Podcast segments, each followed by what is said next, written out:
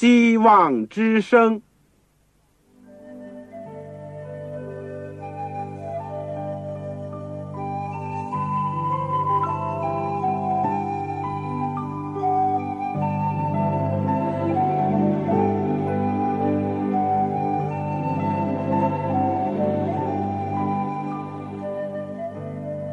各位听众朋友，各位弟兄姐妹，欢迎您收听信徒培训这个节目。教会的兴旺，不单表现为人数众多，更要求教友的素质好。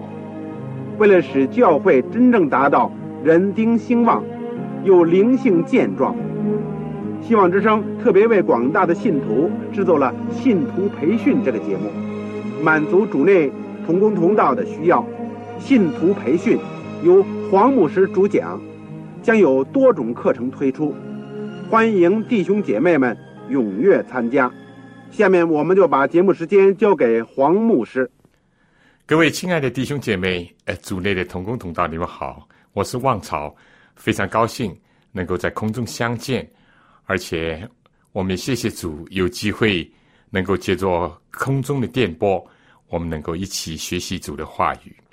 这是我们所蒙受的许多福分当中的一种，尤其是在今天，很多人可以说饥饿非因无饼，干渴非因没有水，乃是因为缺少耶和华的话。我们能够在今天有机会，能够共同的研究保罗的书信。最近我们学习的都是哥林多书，而今天要学习的是非常非常重要的一章圣经《哥林多前书》第十三章。让我们学习之前，先一起来到主的面前。亲爱的天父，爱我们的主耶稣基督，以及引导我们进入真理的圣灵，我们现在恭敬的仰望你，使我们能够从你的话语当中。得着帮助，得着光照，得着劝勉。我们是多么的需要你！生活在这世界上，有的时候心灵很枯干、很空虚；有的时候我们缺少力量。我们实在需要主的话来重生我们，而且来喂养我们，使我们不断的能够长大成人。主啊，我们尤其是生活在这个世界的末了。有各种的声音，有各种的舆论，有各种的潮流，要想左右我们的脚步，要想使我们偏离正道。愿主光照我们，尤其借着今天你的圣言，能够使我们知道主耶稣，你是我们爱的泉源，是我们仰望的中心，是我们要从你那里领受这个最大的恩赐。谢谢你听我们的祷告。今天我们祈求的时候，也想念到有些弟兄姐妹，他们身体当中是有疾病，他们心灵里面有忧患，他们的灵性当中正在挣扎，或者他们的环境并不如意。主啊，你是恩待我们的主，求你按照你圣善的旨意，能够善待你的儿女，能够满足他们的需要，能够使得他们心灵因着主而振奋。主啊，尽管世界上的东西都可能失去，求主使我们永远有你在我们的心中。谢谢你听我们的祷告，是奉靠主耶稣基督的圣名。阿门。弟兄姐妹，这个上次呢，我们是研究到恩赐，是不是啊？大家一定记得。那么，你有没有发觉你有恩赐呢？没有的话，就要去发掘，因为我们说，凡是一个重生的基督徒，他最少有一种恩赐，也可能是他过去所有的一些天赋，因着重生了以后，他把这个所有的才干能力变作一个荣耀上帝而用，为着造就教会而用，这就成为他的一个恩赐。有更多的时候，上帝额外的在圣灵里面赐下特殊的恩赐，给他每一个儿女，为了要互相的服侍，为了尊荣主的圣名。所以你一定有恩赐。如果你是一个基督徒的话，那么你有没有运用这个恩赐呢？你有没有不断的能够增强你的恩赐，使得你能够发挥更好的功能呢？如果你有恩赐的话，你是不是跟其他弟兄姐妹互相能够搭配，就好像身子里面的肢体互相的配搭，使得身体更健康，使得主的工作更发展呢？或者你心目当中最要追求的是什么恩赐呢？这些都是非常有意义的问题。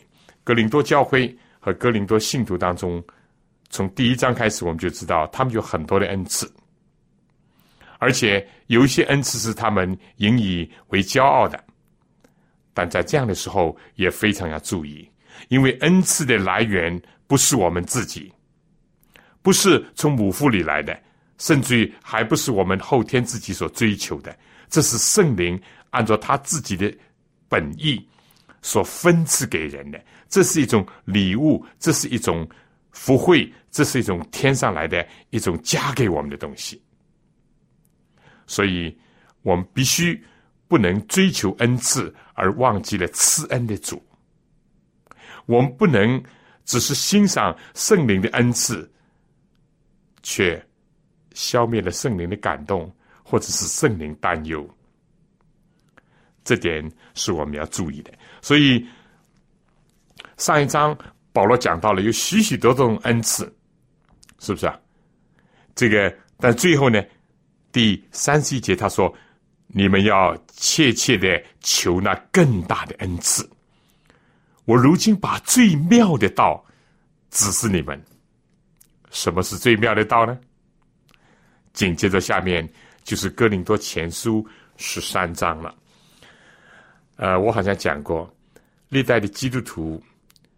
在整本圣经里面，有五个篇幅是为最多的基督徒所最喜欢诵读、思考或者是研究的，其中就包括《哥林多前书》第十三章，也可以说这是一个爱的诗篇。我们感谢主，这个在《哥林多书》里面。我们现在今天要学习研究爱的诗篇，过不久我们就要学习盼望的诗篇《哥林多前书》十五章。我们以后或者还有机会要学习信的诗篇，就是《希伯来书》第十一章。如果我们认为保罗也是《希伯来书》作者的话，那感谢主，信望爱的诗篇都出自保罗的手。圣灵感动他，留下了这些宝贵的这些箴言。呃，我们先把这章读一读，好好。可能很多人都已经会背，有很多人会唱，是不是啊？待会儿我们也会有一首特别诗，就是唱其中的一部分的。我们先读一读有圣经的话，请你打开《哥林多前书》第十三章。我若能说。万人的方言，并天使的话语，却没有爱，我就成了敏的罗响的钹一般。我若有先知讲道之能，也明白各样的奥秘、各样的知识，而且有全备的信，叫我能够移山，却没有爱，我就算不得什么。我若将所有的周济穷人。又舍己身叫人焚烧，却没有爱，仍然与我无异。第四节，爱是很久忍耐，又有恩慈；爱是不嫉妒，爱是不自夸，不张狂，不做害羞的事，不求自己的一处，不轻易发怒，不计算人的恶。不喜欢不义，只喜欢真理。凡是包容，凡是相信，凡是盼望，凡是忍耐。爱是永不止息。先知讲道之能，终必归于无有；说方言之能，终必停止；知识也终必归于无有。我们现在所知道的有限，先知所讲的也有限。等那完全的来到，这有限的必归于无有了。我做孩子的时候，说话像孩子，心思像孩子，意念像孩子。既成了人，就把孩子的事丢弃了。我们如今仿佛对着镜子观看，模糊不清。小智又说，原文作如同猜谜。到那时就要面对面。我如今所知道的有限，到那时就全知道，如同主知道我一样。如今长存的有信、有望、有爱，其中最大的是爱。我把第十四章第一句也加在这里面：你们要追求爱。怎么样？这篇诗真是非常非常的好，是不是啊？不但是这个，从第一到第三节是讲到了爱超越一切，胜过一切。这个拿爱去跟一般的言语跟方言的恩赐来比，以爱跟信心来比，以爱跟知识来比。以爱跟一般的善行来比较，爱超越一切。这是十三章第一到第三节，而第四到第七节呢，讲爱的表现，或者是果子。第八到十三节呢，说明爱的永存，它的永恒性。呃。有人讲，如果我们能够每一天读一遍《格林多前书》十三章这个爱的诗篇，你到了一个月，你就会发现你的人生有改变。当然，我相信他所指的是我们真的用心去读，真的把它当做是神那里来的教训。真的把它接受在我们的心里面，那么这篇诗篇，爱的诗篇，就可以改变我们的生活，改变我们的言语，改变我们的心态，改变我们处事待人接物各个方面。愿上帝帮助我们，也求主也帮助我。我很羡慕，我愿意进步，我也希望。所有同学，我们都一起来到主的脚前，能够攻读这个诗篇，就是爱的诗篇，而在我们的灵性的生命、基督徒的品德上有长进。这个华爱人姐妹在《使徒行述》这本书里面呢，有几句话，我想。啊，我先读一读，很短的，在这个中文的一百八十面，他说这些话，直到如今，从那个时候，从保罗的时代直到如今，这些话就是哥林多前书十三章，对于男女信徒，已成了鼓励和安慰的来源。下面又讲。一个人的信仰表白，不论是多么的高超，他的心中若不充满对于上帝和同胞的爱，他就不是基督的真门徒。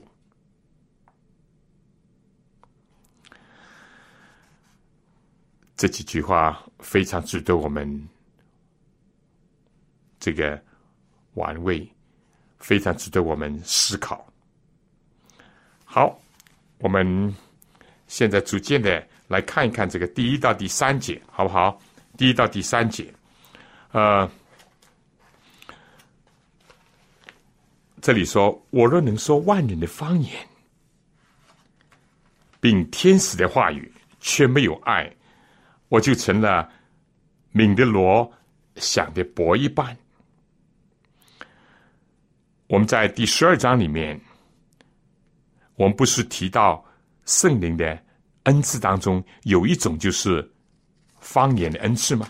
而且在哥林多呢，是相当的重视这个。方言的恩赐，有的时候甚至于突出到一个不正确的一个方向或者地位上去。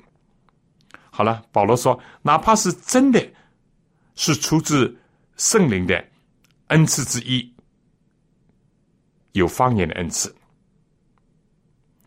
因为哥林多教会本来就是有口才啊，其中又有些人认为他们有方言的恩赐。可能讲别国的话语，或者是呃，以后还会讨论到下一章就会讨论到啊，这个关于用方言祷告等等。所以保罗说：“好了，我就算是能说万人的方言，呃，我们知道这个教宗有的时候在这个新年文告的时候，他会用几十种语言来发布他的文告。”当然，有的可能讲的很简短，讲几句。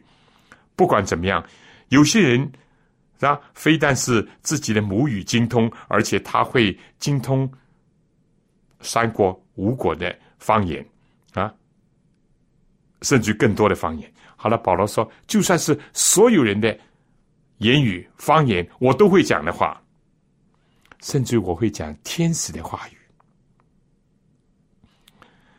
天使也是一个受造者，他们之间肯定也会有交通的。天使跟人不一样，但不管怎么样，我是不懂天使的话语是什么。但保罗说，哪怕是有人会说天使的话语了，但如果没有爱呢，就成了敏的锣响的钹一般。一敲锣打鼓的时候，我们大家可能有些人有这种经验，是不是啊？我做孩子的时候，啊，街上一敲锣打鼓，就要往外跑了。哎，去看看，去看看什么东西？哎，看了一会儿，有的觉得没意思，就走了。保罗意思就是说，哪怕有的时候我们天花乱坠啊，而且呢，这个可以说是口才很好。似乎呢，开始的时候很令人羡慕。哎呀，他会讲这么多种语言呐，嗯。但是听下来觉得，他都是在表现自己，他都是在夸耀，他都是在说那些无意义的话，说话里面缺少了真诚，缺少了爱的成分。那保罗说。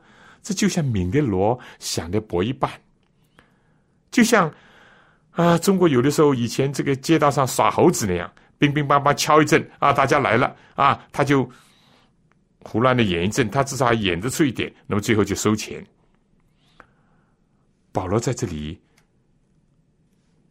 提醒格林多的信徒，其实保罗，我相信他会讲希伯来话是没有问题。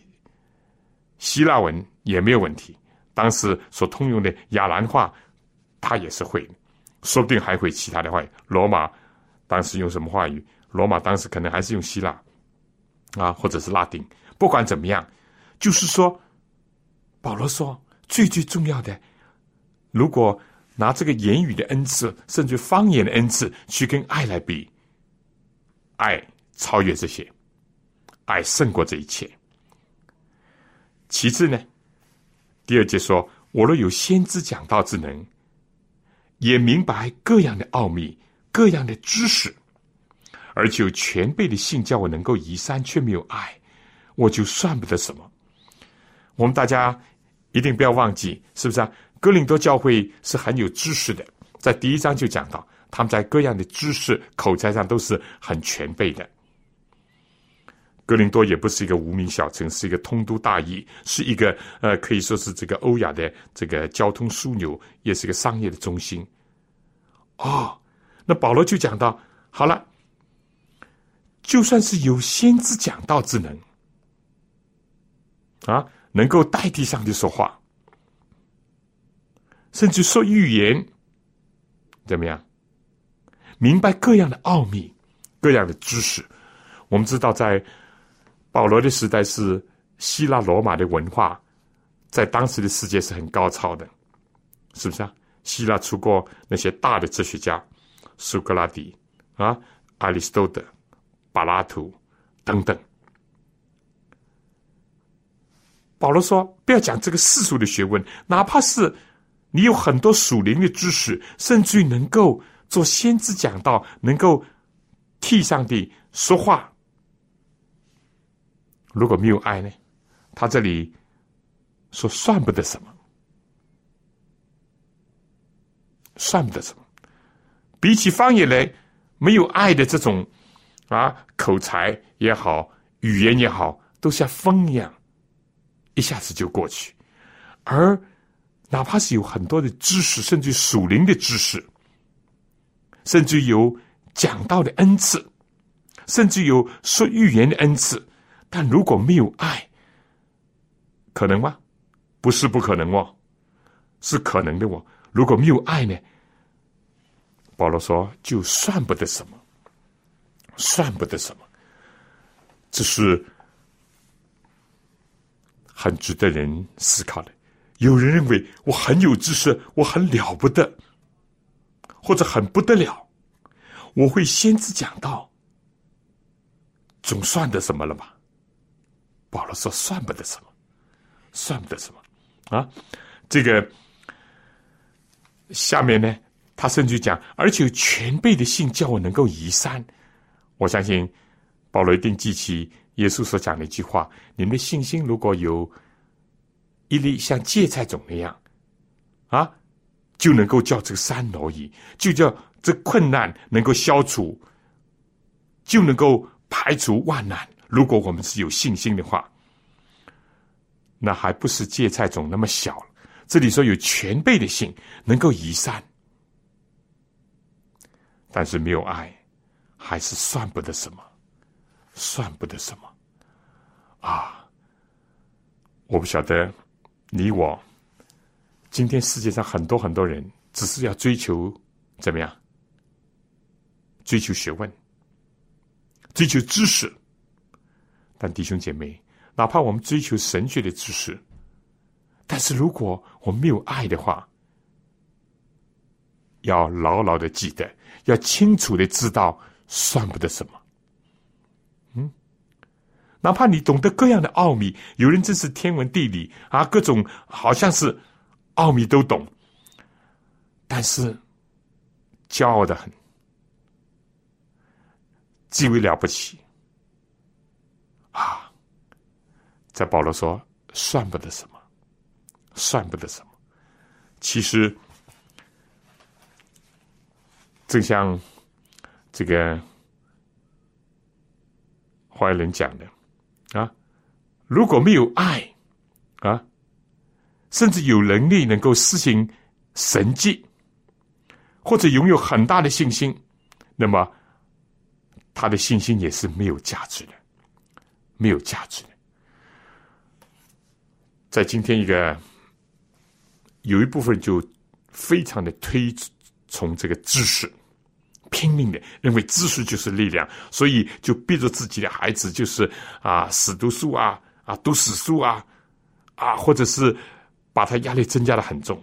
有人自己也在追求一个学位又一个学位又一个学位。我们说知识不是不好，学位也不需要去否定啊。能够多读点书是好，但是如果我们丧失了爱或者没有爱，在追求知识的过程当中，对你的家人，对最关怀你、最爱你人也不顾，对你周围的邻居也不闻不问，对发生在你眼前的人家火烧死人，或者是任何都与我无关啊，你觉得不关痛痒的话。那这个在上天看来算不得什么，算不得什么。所以这点呢，我们就是需要非常的这个警醒，要知道的。呃，下面还要有个比较，他就说：“我若将所有的周济穷人，又舍己身叫人焚烧，却没有爱，仍然与我无异。”有这可能吗？啊，这里说我把所有的都周济穷人了，唉，连耶稣对这个。青年官讲：“你要去变卖所有的周济穷人，然后来跟从我。”这个青年官怎么样？因为钱财很多，就忧忧愁愁的走了。因为圣经讲他的钱财很多。那这里已经做到了，把所有的周济穷人啊。保罗说：“如果没有爱的话，就仍然与我无异。你可能对别人是有点益处。”道他本来没有饭吃的，他得到你一点帮助，他有饭吃；本来没有衣服穿的，有衣服穿了。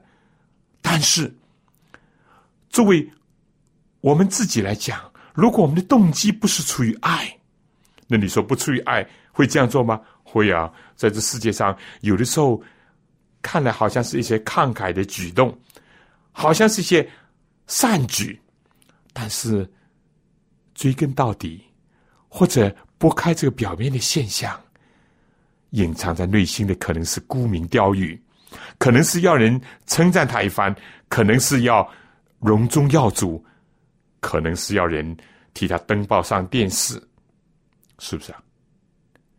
上天不像人看人，人是看外貌的，上帝是看内心的。一个穷寡妇的两个小钱，比起那些吹锣打鼓的这个。法利赛人所捐献的一切，在耶稣看，这寡妇两个小钱多过他，因为他是出于克己牺牲，出于爱，可能的。而下面就讲到，我如果舍己身叫人焚烧，难道这可能吗？唉，也可能啊，也可能啊，每一个举动。有的时候是冲动，有的时候是被动，有的时候是盲动，不一定都是出于爱心的打动。耶稣基督在世界上看见人就动了慈心，他动的是动他的慈爱的心、仁慈的心，而不是其他方面。我相信保罗在讲到。这些方面的时候啊，因为当时异教有相当多这样的例子，是不是啊？哎，这个，比如说有些部落、有些种族、有些宗教，就有一些这个自焚的一个现象，嗯，呃，有那样的一种记载都有的，我想不用提了。有些人甚至焚烧自己，要表明他的热心，要表明他的虔诚。但是最最重要的是要看有没有爱心，有没有爱心。所以第一段就是第一到第三节呢，就是讲到爱是超越方言，爱是超越知识，超越这个信心。爱，甚至超越一般的善行。如果这个善行当中，他的动机是不纯的话，那与人可能会有益，但与自己的心灵和造就自己的品格是无益的，在上帝面前是不能被认可的。这是这个第一段。我想呢，这个。在我们学习第二段之前，我们先请听一首歌，西秀兰姐妹唱的《爱的真谛》。我们应当彼此相爱，因为爱是从神来的。爱是很久忍耐又有恩慈，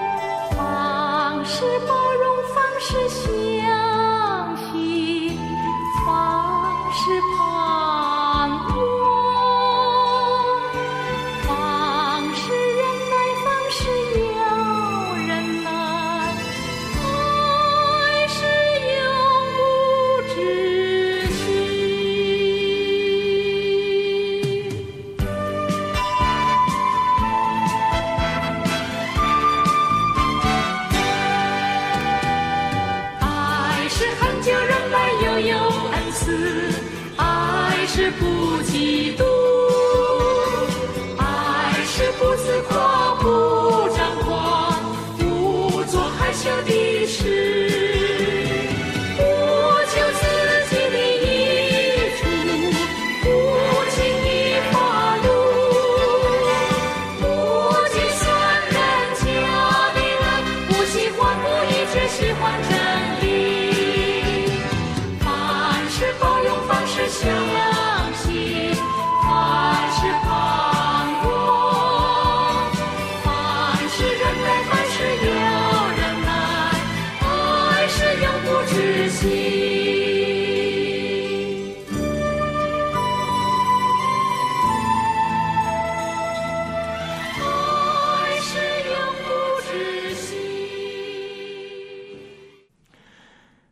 兄姐妹，如果请你对爱下个定义的话，你说不定要遭到头皮了。哎呀，这很难呐、是啊，确实很难。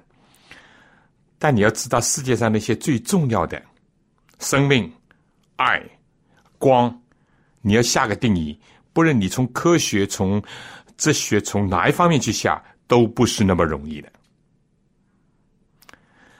呃，爱的定义是不容易下，或者是下的也不一定完全，但是爱的表现呢，却是明显的。所以从第四到第七节呢，可以说是爱的表现。你可能下不了一个爱的定义，但是你看见这些表现，或者讲的再明显一点，这些果子出现在一个人的生活当中，那么你就说这就是爱，这就是爱，至少是爱的一种反应跟表现。你说是吗？圣经就这样讲，一人重生，就好像耶稣对尼哥底母讲，像风，风你不晓得啊，但是呢，风过了以后，风吹草低啊，风的表现，风带来的后果，这是很明显的。同样的，爱洋溢在一个人心里面，它会有表现的。好了，大家有没有注意到第四到第七节，保罗提了几个特征啊？爱的特征也好，表现也好，你说果子也好，你如果数一下的话，十五个，十五个。哦，你一定会想起，哎，保罗在这个加勒泰书也提到这个圣灵所结的果子。圣灵所结的果子，第一个什么？忍耐，就是爱。爱是所有的灵德的果子的第一位，是不是？而这里呢，他又把爱呢加以这个渲染出来，把它画开来，画的更具体、更实际。首先讲，爱是恒久忍耐，忍耐已经不容易了，要很久忍耐呢，那就更难，是不是？对一个你所爱的、你喜欢的人呢，你可能容易忍耐一点。哎，算了算了算了啊！我很爱他，那不计较不计较。但对一个你不喜欢的，甚至是捉弄你的，甚至是你的仇人，你能不能忍耐呢？所以，怪不得，呃，当彼得问耶稣，他说：“一个人得罪我，我应当呃原谅饶恕他几次呢？”因为他想七次总够了吧？是超越当时代的呃一般的标准，甚至超越了一般这个犹太人的标准了嘛？耶稣说七十个七次，还不是七十乘七等于四百九十，是完全的意思，因为七就代表完全的意思，是不是、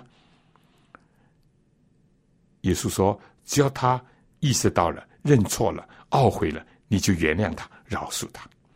因为我们在神面前，上帝不晓得原谅饶恕了我们多少次，但往往我们有的时候求上帝饶恕，但是我们的手却卡住其他人的脖子，啊，衣领不放过他。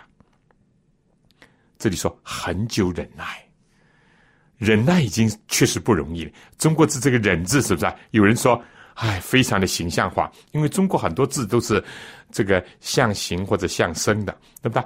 这里你看上面一个什么刀刃的锋刃，就是刀锋利的刀，下面是个心，意思就是说心脏上面哪怕插了一刀还能够忍，有人说还不止一刀了，上面还加了一点呢，啊。意思就是说，就是心脏惨痛的流血还能够忍，我讲容易，做就不容易。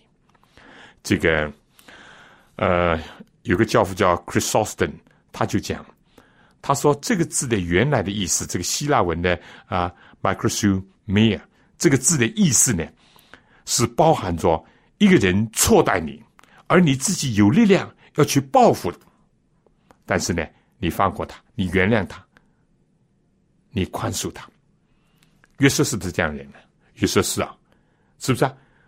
他的兄弟出卖他，他求情也不理他，使得他好苦啊！啊，做这个奴隶啊，后来也因此又下监等等。当约瑟已经做了一人之下、万人之上一个宰相的时候，他的兄弟来到他面前，开始认不出他的时候，你说？约瑟可以报仇吧？完全可以报仇，完全可以报仇。而且他们的兄弟开始也以为他一定会报仇，几次就说：“哎呀，不行了，不行了，胆战心惊。”但是约瑟都安慰他们，鼓励他们。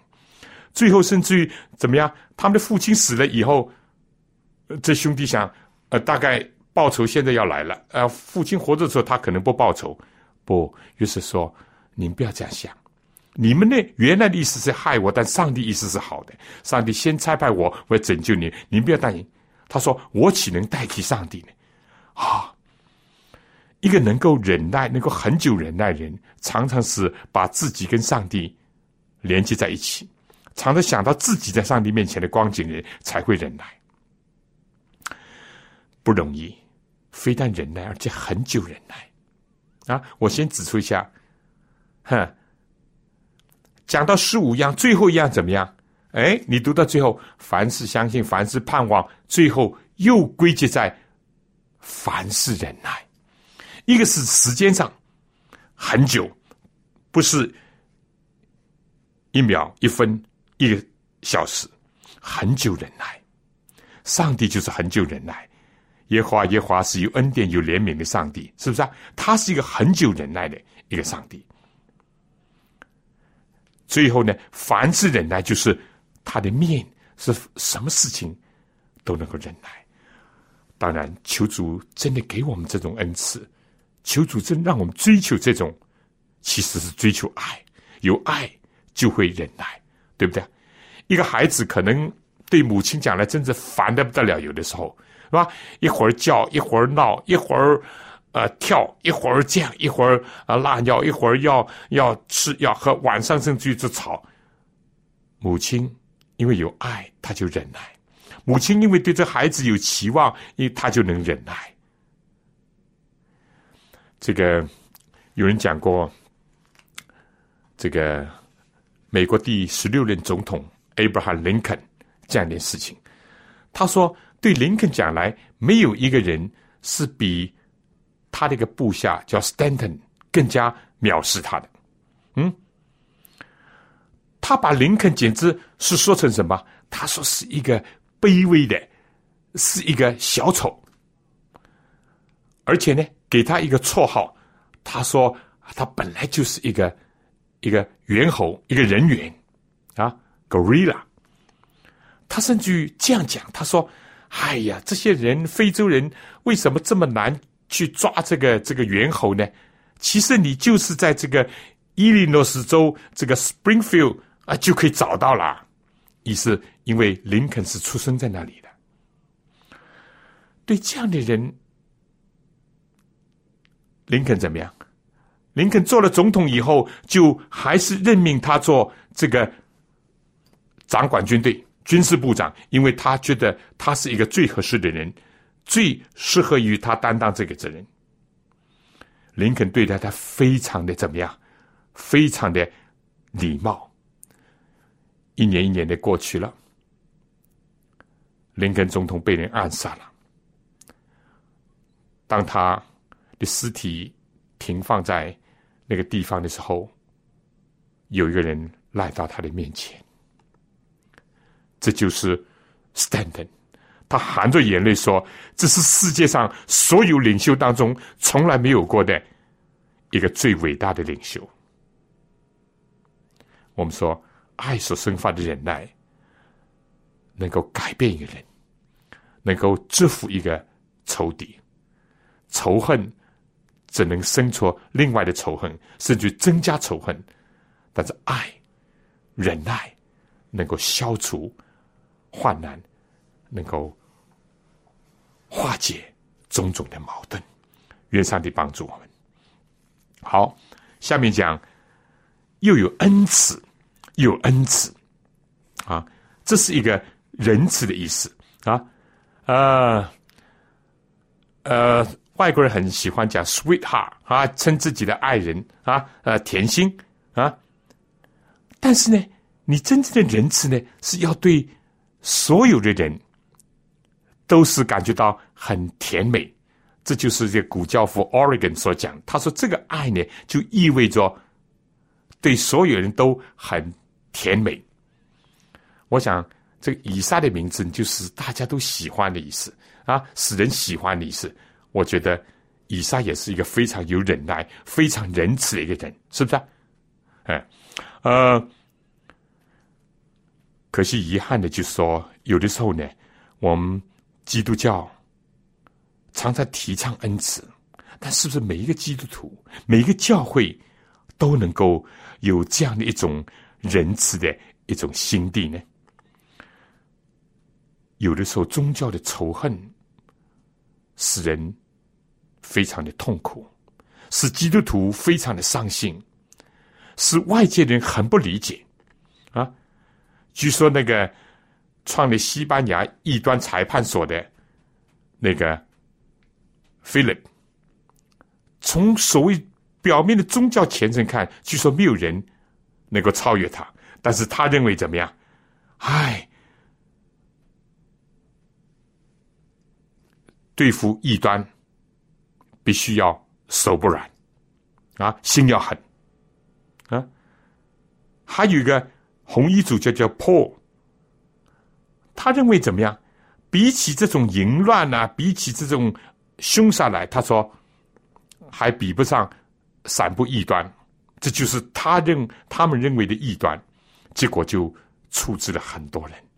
我们千万要注意，不能挂着基督的名，挂着教会的名义，但是做出了那些不应当有的不仁慈的行为举动，或者发出那些不友善的言论。好，下面讲，爱是不嫉妒，爱是不嫉妒。嫉妒可能是人很容易犯的一种毛病。上面两个都是积极的啊，要忍耐，很久忍耐，要仁慈，要恩慈，像上帝那样。这里面是嫉妒，就转而到什么？我们不要像魔鬼，因为魔鬼开始犯罪就是嫉妒而来，他嫉妒，嫉妒，嫉妒，嫉妒，可能后面就是骄傲。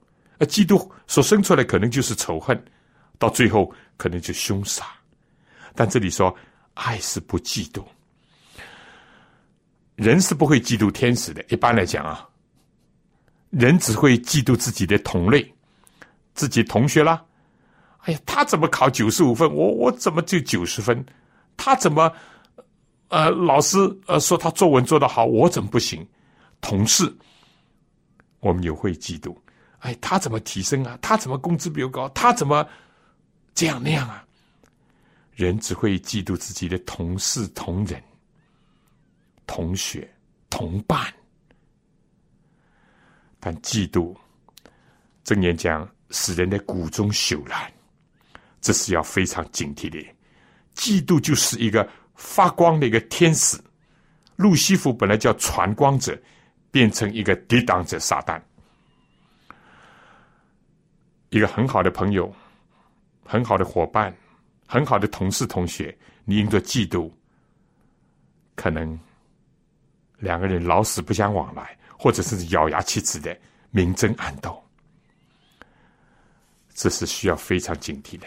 今天教会当中有没有？也有啊，要注意啊！教会有的时候为什么会分裂？少不了这一点在里面在作祟。嫉妒就像一个啊隐形的一个魔鬼，在闪动着地狱的火。在仇恨，散播着仇恨的种子。爱是不嫉妒，不嫉妒。好，下面怎么讲？爱是不自夸，不张狂，啊，不做害羞的事情。呃，还有人讲，最纯洁的快乐发源在最真诚的谦卑。最坚强、最高贵的品格，乃是建立在忍耐、仁爱和服从上帝旨意的基础上。自夸，哎呀，我们在生活当中、社会当中看的太多了。有的人，我们好像真是他一开口，我们就说他就是又来老王卖瓜、自卖自夸。有人夸的很厉害。有人这个自夸比吹这个呃这个橡皮糖比吹这个气球还吹得大，但当然等到等待他的结果就是啪一声爆破了，是不是？有些人这个嘴唇皮啊上嘴唇皮下嘴唇皮翻起来的时候真是不得了。有人不是讲吗？小科学家骄傲，大科学家就谦卑。大的神学家都感觉到自己什么也不知道，那些懂得一点点的，就是到处吹。社会上也是如此，真正有成就人。有人好像问过苏格拉底：“你知道什么？”他说：“我知道，就是我不知道，什么也不知道。比起一个无穷的一个上帝来。”无限的上帝来，比起这个像海洋那样的知识的泉源来，我们人真是无知的很呐。但今天很遗憾，从撒旦就开始骄傲自夸，因为他的美貌，因为他的地位，因为他的富足。以西结书、以赛亚书就讲到，他像推罗王、像巴比伦王那样骄傲、骄傲、骄傲、自夸。而且，他在自夸的时候，他要压低别人，这是经常见到的现象，是不是啊？踩低了别人，自己就显得特别的高。弟兄姐妹，在家里也好，在教会当中也好，不要说在社会，在世界上，什么时候出现这个，父母子女的关系就会受影响，夫妻的关系就会受到损害。朋友的关系、同事的关系就会受到损害，我们要记得这点。这里说，爱是不自夸，啊，不张狂，张狂的比自夸好像这个等级上还要更深一层。怎么样？已经忘乎所以了，已经不知道他的本相了。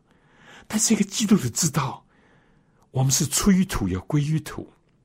我们就好像一个生长的草，早上生长，晚上叫枯干，要割下来。哪怕是你是人中的佼佼者，圣经讲草必枯干，花必凋谢。你就像花吧，花比草好像要漂亮一点、美丽一点、令人欣赏一点，但这花也一定会凋谢。一个人如果意识到我们自己的短暂，如果我们在一个无穷的神面前能够谦卑的话，我们在人面前才可以；否则话，我们就会张狂。非但是自夸，自夸到一个程度变张狂，啊，目中无人，因为心中无神，才会骄傲狂妄。希特勒就是这样的狂妄啊！拿破仑一度也非常的狂妄，但到他死的时候，据说他伸出两个手，他说。我用武力差不多征服了整个的欧洲，但今天落得这个下场，两手空空。他说：“唯有基督，他没有一兵一卒，他用他的爱征服了人心。”啊！尼布甲尼撒圣经里面一度也非常的狂妄，这个大巴比伦不是我造的吗？这样那样，哦，不得了！后来经过出草如牛，啊，羊癫疯也好，牛癫疯也好，上帝啊管教他，他才真正知道谁在国中掌权。啊，近代历史、古今中外历史都有这些例子。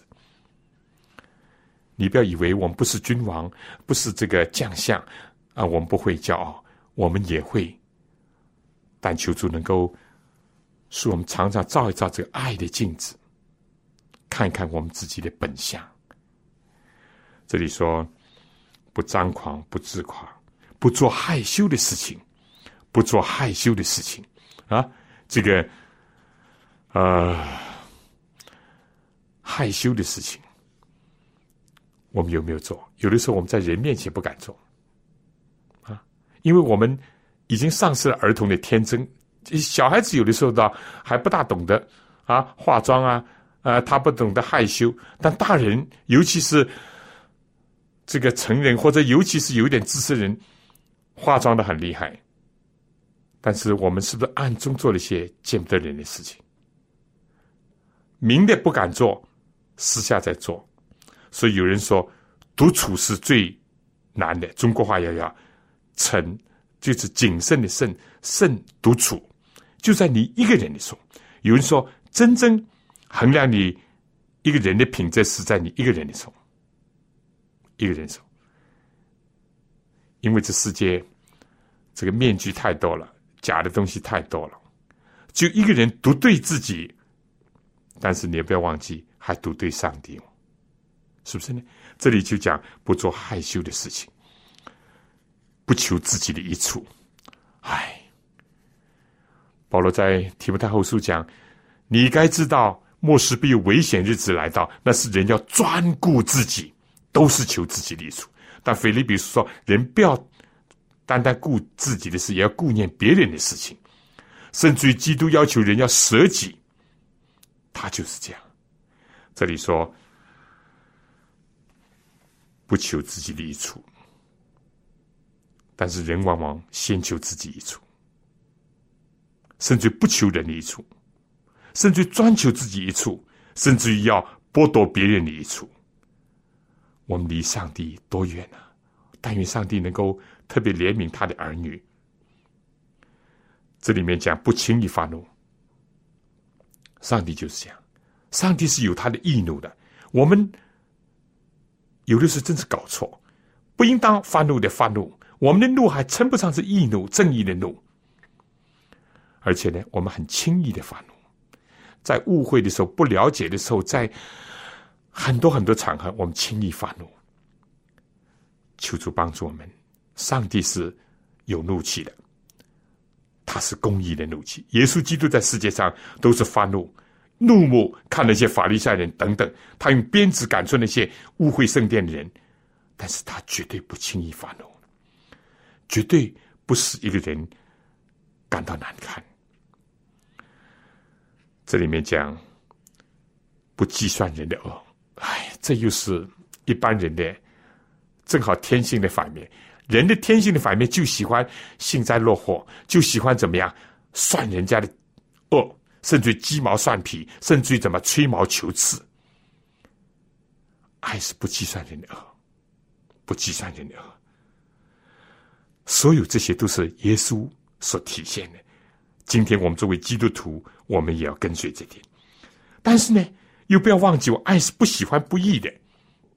那爱不是一个。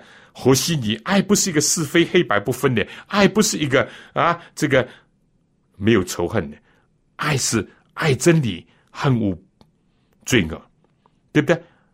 你们爱耶华的，在乎恨恶罪恶，爱是不喜欢不义的，只喜欢真理。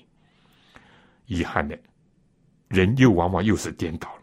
最后说，爱是凡事包容，凡事相信，凡事盼望，凡事忍耐。单单读读这几个，我们有的时候就汗颜了，就自己的心就跳了。哎呀，我们真的有这样吗？凡事相信嘛，对上帝，上帝说了一，我们就相信一；上帝讲了这个，我们就当他应许了，我们就相信。对人的信任又如何呢？我们有没有包容啊？我们非但有的时候不包容，甚至于我们怎么样公开人家的缺点错误，但越是艺人越是，他就暗暗的想把玛利亚休掉，在他不明真相的时候，他不愿意明明的羞辱他，凡事包容，特别是伤到我们自己的事情，我们是不是能包容？凡是盼望，哪怕他今天还是你失望，昨天是你失望，不要再讲，今天还是你失望。但你能不能对他明天抱有希望呢？哪怕他在三件、五件事情上使得你失望，你是不是还留有一件、两件对他还抱着希望呢？凡事盼望，最后又是凡事忍耐了。但愿上帝能够真正能够帮助我们啊，帮助我们。那么最后一段呢？啊，今天时间关系，我只能讲的非常的短小了啊。保罗就讲，其他的说方言也好，知识也好，都要过去，都是短暂的。而且我们所知道的只是非常的片面，非常的有限。永恒来到了，我们短暂的今生就根本算不得什么。完全的来到了，那点点滴滴的一鳞半爪的，根本不以为然。太阳出来了，一支蜡烛的光算得什么呢？保罗意思在此说，他举两个例子，一个是做孩子的比喻。他说，孩子的是说话像孩子，心思像孩子，意念像孩子。成了人了，孩子是都忘记了，是不是啊？哪一个大人还会讲的像像孩像小孩子那样的话？不，还有个呢，我们现在就好像对着镜子观看。保罗时代的镜子是铜制铜做的，不像现在水凝的或者更高阶的，模糊不清。到了有一天，什么都清楚了。保罗就用这个来劝勉我们。最后他说：“如今长存的有信、有望、有爱，其中最大的是爱。你们要追求爱。愿上帝也帮助我们能够追求爱。我们下次再见。